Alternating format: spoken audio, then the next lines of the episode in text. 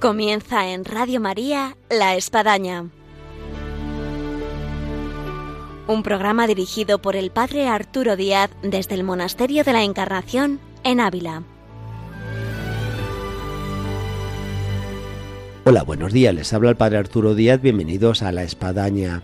Son muchos los peregrinos y máxime en este tiempo de verano que de alguna forma pasan por aquí, por el Monasterio de la Encarnación, lo cual enriquece mucho nuestros programas. Y en este caso tenemos un grupo variado, compuesto por algunos matrimonios con niños pequeños, con algunos jóvenes que han venido aquí al Monasterio de la Encarnación atraídos de Santa Teresa y de la comunidad y vamos a conversar con ellos. Tienen que ver algo con Hakuna, pero sobre todo vienen por, por, una película que quizás alguno ya ha visto que se llama Vivo. Así que pues vamos a hablar con ellos y nos van a poder transmitir mucho de lo que ellos han podido decir aquí en este entorno del Monasterio de la Encarnación. Bienvenidos a la Espadaña en esta mañana de viernes.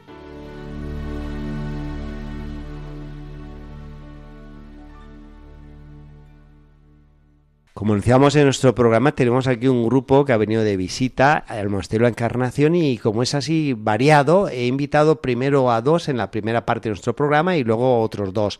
Tenemos con nosotros un matrimonio que se llama Antonio y Sonsoles. Buenos días, Antonio. Y ¿Qué tal? Buenos días. Hola, buenos días. ¿Os queréis presentar para nuestros oyentes? Es decir, ¿dónde sois? ¿Cuántos niños tenéis? ¿Qué hacéis? ¿Cómo ha sido para venir aquí? Pues mira, somos eh, Sonsoles y Antonio. Yo nací en Madrid eh, mi mujer Sonsoles nació en, en Sevilla, Sonsoles. En Palencia. Sonsoles nació en Palencia. Y, y nada, pues tenemos cinco, cinco churumbeles que se llaman Carmela, Antonio, Ángela, Natalia y Luz. Eh, he podido ver que hay una niñita que va en un carrito y tiene alguna algún problema, pues, no, como no lo sé, mejor contarlo en el micrófono. Sí, sí. Tenemos una bendición que se llama Luz. Eh, nació hace dos años y medio, va a cumplir casi tres en agosto. Y tiene Porque, ¿qué edades tienen vuestros niños? Carmela 18, Antonio 17, Ángela va a cumplir 16, Natalia 11 y Luz va a cumplir tres añitos. O sea, pasamos de tres a 18 años. Sí, fue un premio. ¿Y qué tipo de síndrome tiene la niña? Luz tiene un síndrome que se llama síndrome de Edward o trisomía 18. Eh, es un síndrome, pues el síndrome de Down lo conocemos todos y es una trisomía del cromosoma 21, pues este es el cromosoma 18. Y según los libros de medicina es un síndrome incompatible con la vida.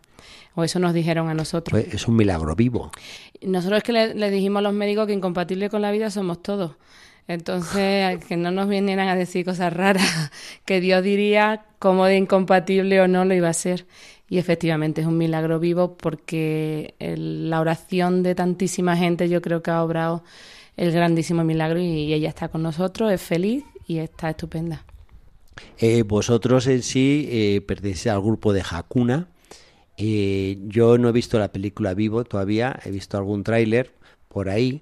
Eh, y de hecho salís en la película. Le ponemos falta, eh, por no haberla visto. Ya, ya, ya. Pues a veces es la falta de tiempo como sacerdotes, ¿no? Y es raro que nos vean en los cines generalmente a nosotros. Aunque está saliendo mucha película de testimonios, de, no cabe duda que está enriqueciendo el cine, el cine católico se está propagando y está haciendo muchísimo bien. Vivo es un documental que cuenta eh, cuatro historias, son cuatro testimonios, en, uno es el nuestro. ¿Y el vuestro cuál es? Así en resumen para los que no hemos ido al cine. El, nuestro testimonio es primero cómo nos encontramos con Dios o cómo Dios, que siempre está, eh, cuenta, cuenta en la película Don José Pedro, que Dios es como cuando un submarino está sumergido en el agua, que está sumergido a muchísima presión, pues Dios mantiene esa presión buscando cualquier fisura para colarse dentro de nuestras almas. Entonces nosotros en la película contamos primero cómo fue nuestro encuentro personal. ¿Y cuál fue vuestra fisura para que entrara Dios? Mi fisura fue mi mujer que me llevó ah, a sí. Eso es más que una fisura, ¿eh? yo no quería ir. ya, ¿y qué tipo de retiro era? Em, eh, em, empiezo yo con mi fisura que te llevó a la tuya, ¿no? Eso es. Nosotros éramos un matrimonio normal y corriente, como muchísimos matrimonios de andar por casa, de tibios a lo mejor, con fe, pero mm, muy suavita. Y que en mi, en mi caso vinimos de Canadá después de haber vivido, vivido allí muchos años y me hablaron mucho de otro retiro, que no es el que comenta mi marido, que se llamaba Retiro de Maus. Sí. Y por curiosona eh, fui. Y cuando me preguntan qué es eso del Retiro de Maus, yo digo que es un spa del espíritu. Para mí fue un... Lo que hace la curiosidad, ¿eh? Porque hubo dos discípulos que estaban por un desierto y preguntaron a uno que pasó por ahí, ¿dónde vives? Sí. y, cambió la vida de ellos y cambió la vida nuestra en su decisión, ¿no? Totalmente. Quedaron con él todo el día. yo creo que Dios es muy... Eh, en este caso, yo, yo, mira, en el retiro descubrí al Espíritu Santo. Y yo creo que el Espíritu Santo estaba ahí esperándome, a mí y a Antonio, por supuesto, y aprovechó la fisura que ha dicho Antonio, como decía José Pen en la película, pero es como cualquier puertecita chiquitita que le abramos y se mete y, te llena completo. Entonces a, mí me dio un revuelco y, y, claro, yo no quería seguir sola en ese revuelco, porque el retiro de Maú es de señores o de señoras por separado. Y a mí eso no me gustaba. Y entonces estuve indagando y descubrí un retiro que era de matrimonio que efectivamente es del grupo Hakuna, y ahí es al que llevé a mi marido de la oreja, ¿no? Arrastras. Yo, Así. Ah, como estamos en la radio, no voy a decir de qué miembro me llevó. Ya, ya, pero ya, de la ya, ya, ¿eh? ya, ya, ya. Qué bárbaro. Entonces yo no quería ir al retiro y bueno, pues ahí eh, me encontré con, el, con ese mismo Espíritu Santo, con el amor del Padre. Y lo que no sabíamos ninguno de los dos es que era una preparación para lo que nos venía después. Ese, nosotros somos ya mayorcitos, tenemos una madurez. Aquí no, no se ve, eso es todo lo bueno de la radio, que no se ven las caras y no se calcula la edad, y a veces las voces resultan más juveniles de lo que uno es. Aunque, parezcamos jovencísimos. Ahora mismo tenemos 51 y tú 5. Yo todavía 55. Ya, todavía eso, muy bien. Pero cuando pasó lo de luz, yo ya tenía 48 años y estaba de retirada y felizmente de retirada porque quería tomar control de mi vida y disfrutar de la vida como yo creí que me merecía. Porque hemos vivido mucho tiempo fuera, había sido duro, con niños muy pequeños, muy seguidos, sin familia cerca. ¿Y lo de luz fue antes de estas fisuras, de estos retiros? Fue justo después. Fue justo después. O sea, Dios al final primero te regala su amor y te prepara. Y muchas veces para regalos, que son regalos, pero que al principio no son fáciles de reconocer. Entonces, primero nos encontramos con él y luego nos dio el grandísimo regalo de nuestra hija Luz. ¿Y esto qué, ha supuesto para vuestras hijas? Para las demás tenemos cuatro esa diferencia pues de edad casi de 10 años para arriba. Más que la diferencia de edad, que eso ha sido menos problema, ellos lo que fue un shock es enterarse que, venía una niña con problemas y que además te daban una esperanza de vida nula nadie nos daba ninguna ningún ápice de esperanza y entonces teníamos hijos suficientemente mayores como para investigar por su cuenta y investigaron demasiado y tenían terror, no sabían por dónde cogerlo. El ser humano, eh, todos tenemos la tendencia de, intentar huir del dolor, huir del sufrimiento.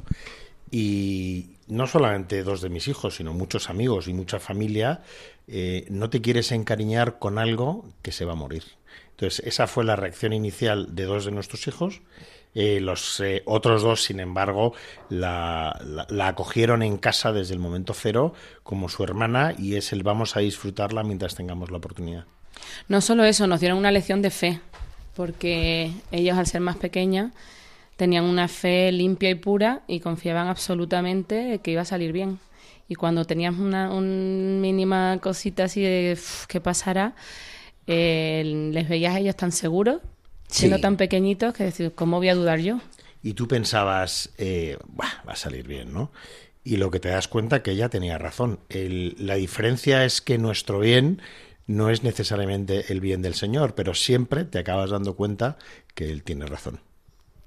Y en el caso de haber programado y pensado una vida ya tranquila, con hijos ya que caminaban hacia la universidad y, poder eh, estar en otro estatus de vida, eh, ¿qué, ha supuesto para vosotros eh, esta situación que os ha rejuvenecido. Bueno, si lo quieres mirar por En todo sentido la palabra.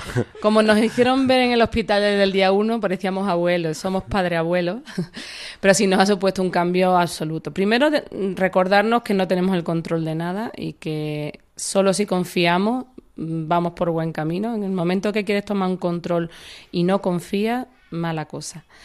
Y luego, pues hemos vuelto a empezar. Nos ha rejuvenecido en cierta manera.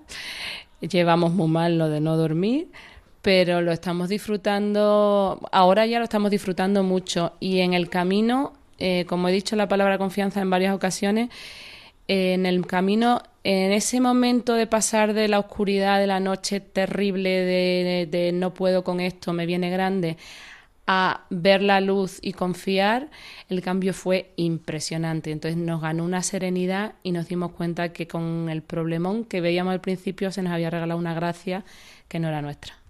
Estando aquí con las carmelitas, ¿qué, qué, os han dicho? Bueno, nosotros hemos venido, hemos venido a contarle un poco nuestro, nuestro testimonio, ¿no? Eh, entonces, eh, para mí es muy sobrecogedor, porque claro, le vas a contar un testimonio a, unas mujeres que son santas, que desbordan una alegría y una felicidad en la que yo personalmente me siento muy pequeño viéndolas a ellas, ¿no? Nos han dicho que la verdad que es que decir más que lo que, lo que hablan es lo que sientes cuando estás con ellas y ves un poquito de Dios, un poquito de De cielo eh, tienen una alegría y una felicidad que clarísimamente viene de arriba y te, prestan un poquito a ti, sales como en otro spa, como un poquito de reconfortados, ¿no? Sí, es, es estar eh, pegado a Dios, pero pegado a Dios vivo. El Dios está vivo en, la, en la Eucaristía, pero aquí em, lo puedes ver, lo puedes tocar, es, es, es tocar con los dedos y con, con, con los ojos el cielo. Dado que estamos hablando de las carmelitas y de este entorno de la encarnación, hay una canción que yo he escuchado y que os ha encantado, ¿no? Eh, nada te turbe, nada te espante. Eh, ¿qué, ¿qué, supone para vosotros estos versos de Santa Teresa hechos canción?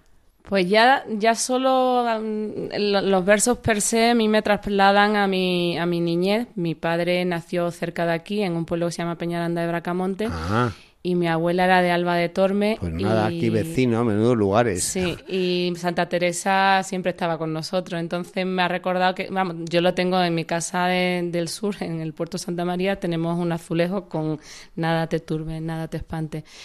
Y además Antonio lo sabía y lo eligió para nuestra boda como una de las canciones que se cantó. Pero en el hoy, en lo que hemos vivido, nos ha ayudado inmensamente, porque cuando te entra ese terror tan grande ante algo que te viene, que, que, tiene una dimensión superior a ti, te acuerdas de esos versos, nada te turbe, nada te espante y se acabó.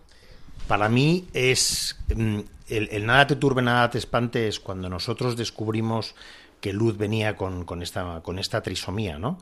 Eh, nos sumergimos en una noche terriblemente oscura y solamente cuando nosotros se lo dimos al Señor es cuando encontramos la voz y es como acaba el verso, solo Dios basta. Eso es lo que es. Pues nos quedamos con este solo Dios basta. Eh, sería para seguir hablando Antonio y Sonsoles. Y además hemos quedado pendientes que aquí al santuario Nuestra Señora Sonsoles, estando aquí en Ávila, es otro lugar que hay que ir de fuente de espiritualidad. Pero tenemos a la espera otros dos que han estado aquí eh, con las carmelitas y agradecer a Antonio Sonsoles hoy vuestra participación y quedamos para la próxima visita. Pues cuando quiera, padre, aquí estaremos dispuestos a visitarnos y queda pendiente a Lucecita hay que pasarla por el manto de la vida. Eso, eso. Y si podemos ir a Tierra Santa con Lucecita también, pues ahí lo dejo.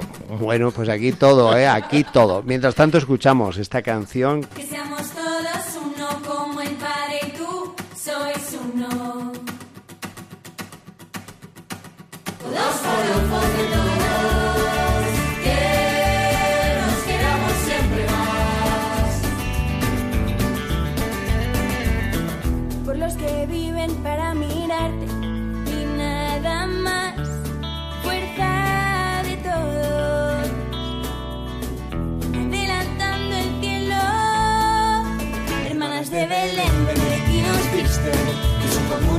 Estás, ¿dónde estás, Carmen?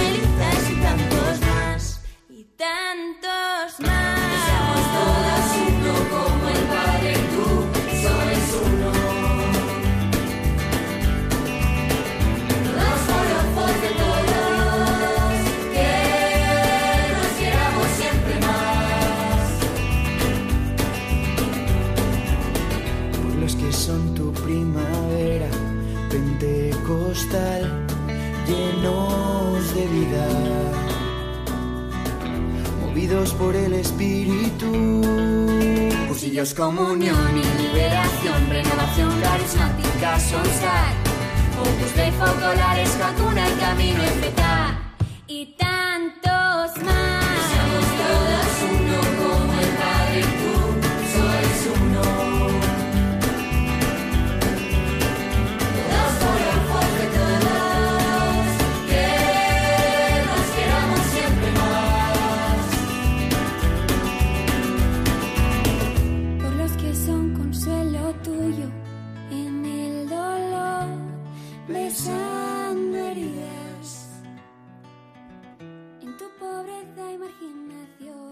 Continuamos aquí nuestro programa de la espadaña en Radio María después de haber escuchado a Antonio de Santiago y a Sonsoles Montero y tenemos como parte del grupo que ha venido con ellos aquí a visitar a las Carmelitas. En este caso, si hablábamos del aspecto juvenil y no se ve, bueno, aquí sí que hay que decirlo, que sí son jóvenes, me consta y doy testigo de ello. Y tenemos con nosotros a eh, Marta Hernández y a Jaime Barón. Buenos días. Hola, buenos días. ¿Qué pasa? Buenos días. Para que vean nuestros oyentes que es verdad cuántos años tenéis, que se puede preguntar todavía. Yo 25. Yo 23. 25 y 23 años. Eh, habéis venido con todo el grupo. Eh, también vosotros, yo no he visto la película, ya lo he dicho vivo, pero bueno, me suena que Jaime en el tráiler sí sale, ¿no, Jaime? Sí, yo salgo por ahí por el documental. Pero bueno, antes de hablar de todo esto y de lo mucho que podemos hablar, hoy es que de dónde sois, qué hacéis, dónde vivís. Bueno, yo soy asturiana, Ah, qué bien, ¿de qué parte de Oviedo. Asturias? De Oviedo. evidentemente. Sí, bueno, es que hay que preguntar porque hay un triángulo entre Oviedo, Sí, Avilés sí, y que no Gijón. tengo cara de Gijón, ¿verdad? El resto no lo está viendo. Lo dejamos para los que sean de Asturias que puedan determinar con más determinada determinación. Nada, de Oviedo, de Oviedo. Muy bien, muy bien. ¿Y de tu parte, Jaime? Yo soy de Sevilla. Muy bien, creo que el acento te delata. Me delata, ¿no? ¿no? Eso. despacito. Bueno, oye, muy bien, Jaime, ¿y cuál ha sido tu participación en la película de Vivo? Bueno, yo comparto un, un poco mi testimonio de conversión. ¿Y cómo, cómo te encontraron a ti para decir, mira, estar aquí en una película? Pues la verdad que no lo sé yo ni muy bien. Yo ¿Buscaron por Google? No, yo estaba en ese momento, había empezado la formación con los padres misioneros de la caridad, estaba en Roma, llevaba dos o tres meses nada más con ellos, y nosotros no tenemos ni móviles ni nada, tenemos como una separación muy grande con el mundo, y me llamó un padre, hablamos con nuestras familias una vez al mes, y me llamó mi padre, creo, un día así, que no le tocaba la llamada, contándome de que había una gente, de un documental, de no sé qué, yo tampoco me enteré muy bien, de que querían verme a ver si podía compartir un poco mi testimonio y tal. Y dije, bueno, le voy a preguntar, se pusieron en contacto conmigo esta gente y se lo pregunté a mis formadores, me dijeron que sí. Y nada, y, y coincidía que en octubre ellos iban a Roma porque son del movimiento este de Hakuna que van para allá en Ro- a Sí. Roma, no sé qué vais. Vais allí, ¿no? De vez en cuando. Y, y nada, y pasaron por ahí, como estaban ahí aprovecharon y aquella mañana pues pasaron por casa, por la casa donde yo estaba yo en Roma y me grabaron. Y nada, ahí yo me olvidé y ahora que he vuelto a España pues, pues ah, la han echado y eso. Ya, ya, ya. Entonces la grabación fue en Roma. Sí, sí, la relación fue en Roma. Ya, ya, ya. Mm. Y, en tu caso, Marta, ¿cómo ha sido para, bueno, venir aquí a la Encarnación? Pues la verdad es que un regalo poder acompañarles, porque yo sí que he visto la película varias veces, Jaime solo la ha visto una vez. Y la, la verdad es que la película a mí me encanta. Pues son testimonios muy variados y que a mí me transmiten muchísimo. Además, me parece que supone una humillación, ¿no? Ponerse delante de la cámara y empezar a contar, pues un poco, en el caso de Jaime, por ejemplo, su conversión, ¿no? O sea, revivir todos los momentos previos al dolor de su familia, tal. Pues a mí me impacta muchísimo. En el caso de Sonsoles y Antonio, pues por descontado, ¿no? Todo lo que, lo que cuentan. Entonces, a mí la película me parece un regalo y el poder acompañarles en el día de hoy también. Yo sí que formo parte del movimiento de Hakuna. Lo que se hace en Roma en octubre es un encuentro de todo, del grupo de Hakuna, todos los grupos y justo coincidió que Jaime estaba allí, entonces por eso grabaron allí. Y pues nada, la verdad es que Tú ha sido un antes de privilegio. estar en Hakuna, ¿en qué estabas? Pues yo he estudiado en un colegio de fomento, entonces mi formación pues se la debo al Opus Dei. He estudiado en la Universidad de Navarra, que también está relacionada con el Opus Dei, y luego en la Universidad de Navarra es donde conocí Hakuna. Ya, ya, ya. Eh, yo siento, y viendo jóvenes, cuánto se requiere y se necesita de poder transmitir el mensaje de Cristo a los jóvenes. Cómo hacer que sea atractivo, que, que, que- llegue, que, haga que los jóvenes puedan vibrar y, cuánto se requiere. eh, no cabe duda que hay un espacio que está abierto eh, a que lleguemos a los jóvenes. En este sentido, ¿vosotros cómo consideráis que, que se puede llegar a cierto sector juvenil que no es fácil llegar? Por medio de la música, por medio del cine, por medio de las peregrinaciones, por medio de la adoración. Pues todo hace. La verdad es que todo hace, pero algo que se demuestra en la película y que además yo he visto y vivido es que todos llegamos al Señor a través de alguien.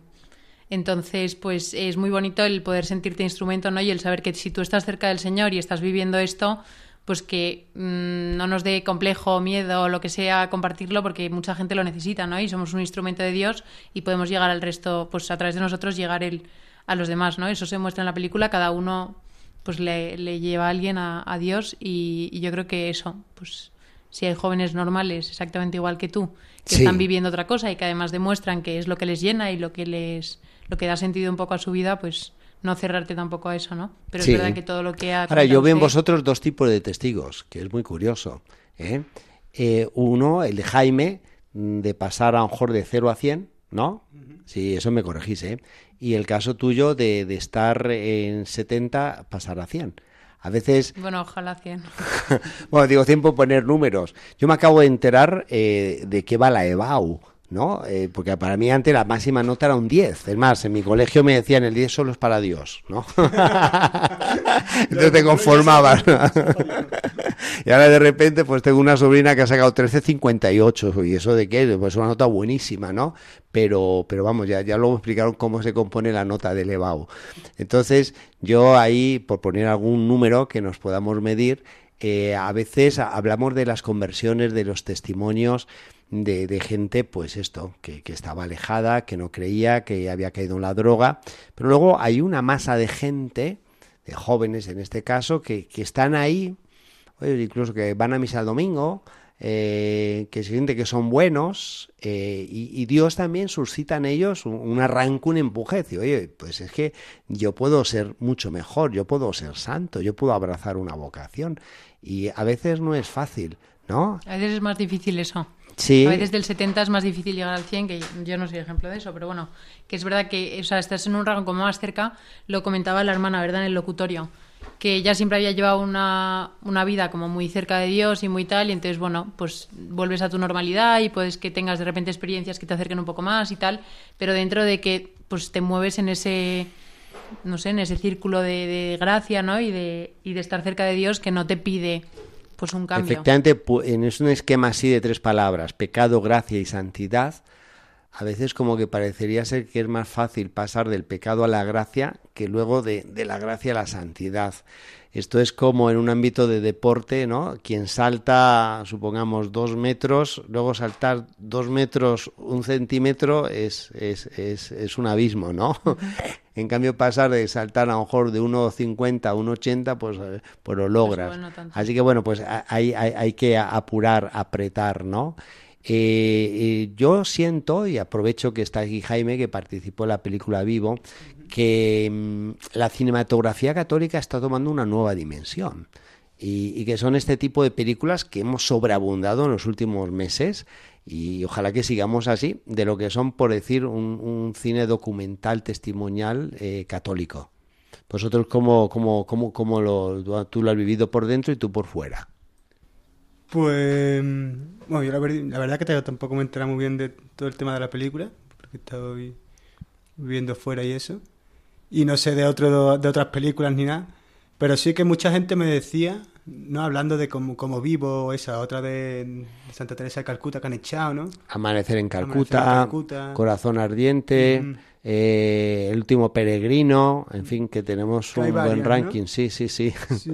Pues me comentaba mucha gente que se impresionaba como el éxito que estaban teniendo, como de que muchos jóvenes estaban yendo a ver estas películas cristianas y cómo se sorprendía de ello. Y yo me puse a reflexionarlo y y sorprende, pero a la vez no me sorprende porque el mundo y sobre todo los jóvenes estamos sedientos de Dios y en el mundo no, no nos ofrecen nada, nos ofrecen solo la basura que ofrece el mundo. Y en cuanto que tú lo es como si están comiendo comida basura y de repente le ofrecen comida buena. Un chuletón de los chuletón que hay aquí en Ávila, eso, eso. estamos comiendo McDonald's. Pues entonces los jóvenes se lanzan y, y muchas veces los cristianos como que tenemos que pararnos en eso, que realmente están sedientos y parece que no, no, no quieren escucharnos, no quieren nada, pero en cuanto que se le ofrece un chuletón de Ávila, se lo come. Entonces... ¿Y en tu caso, Marta?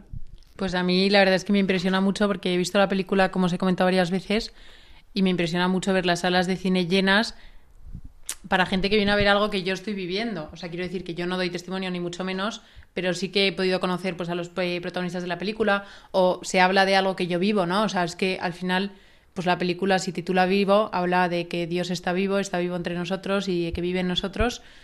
Y a mí me impresiona mucho ver una sala de cine que es algo pues en principio que no invita a esto y la gente pues es, o sea, es que es un cine lleno mirando a la cara a Dios, ¿no?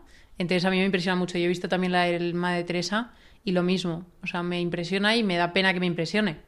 Pero la realidad es que De esto que tú dices de salas llenas de cine y de lo que comenta Jaime de, la sed de Dios que el ser humano tiene, eh, yo recuerdo, y quien tenga años recordará un poco más, una película que salió hace como 15 años que se llamaba Silencio, en la que es un reportero, un cinematográfico que entra en, en, un, en, un cister, creo que era una trapa, y con una cámara logra grabar la vida de, de, los monjes y es que no hay ni una palabra en la película y yo quedaba perplejo, yo en ese tiempo estaba estudiando en Salamanca, de que es que seguía en cartelera. Y que, bueno, esta película que no, no, dice nada, no hay ni una palabra, eh, pues tiene, tiene, tiene, tiene, tiene, tiene, espectadores, ¿no?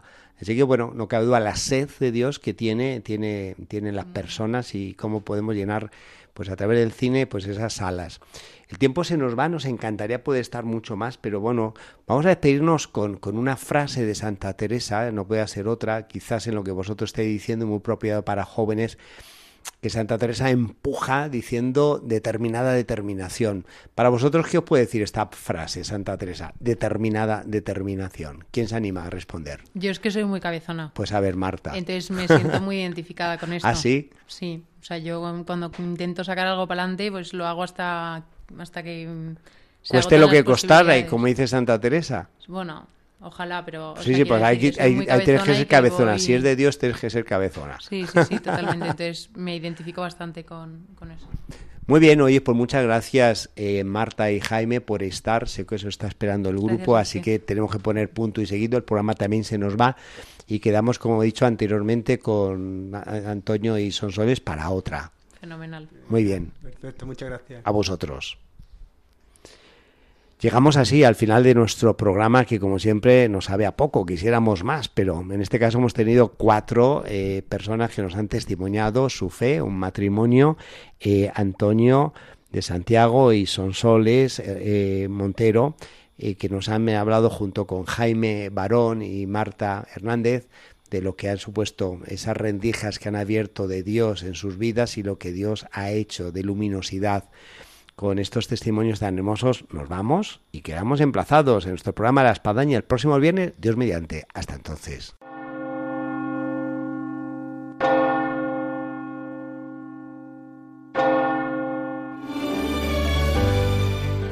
Han escuchado en Radio María La Espadaña un programa que dirige el padre Arturo Díaz desde el Monasterio de la Encarnación en Ávila.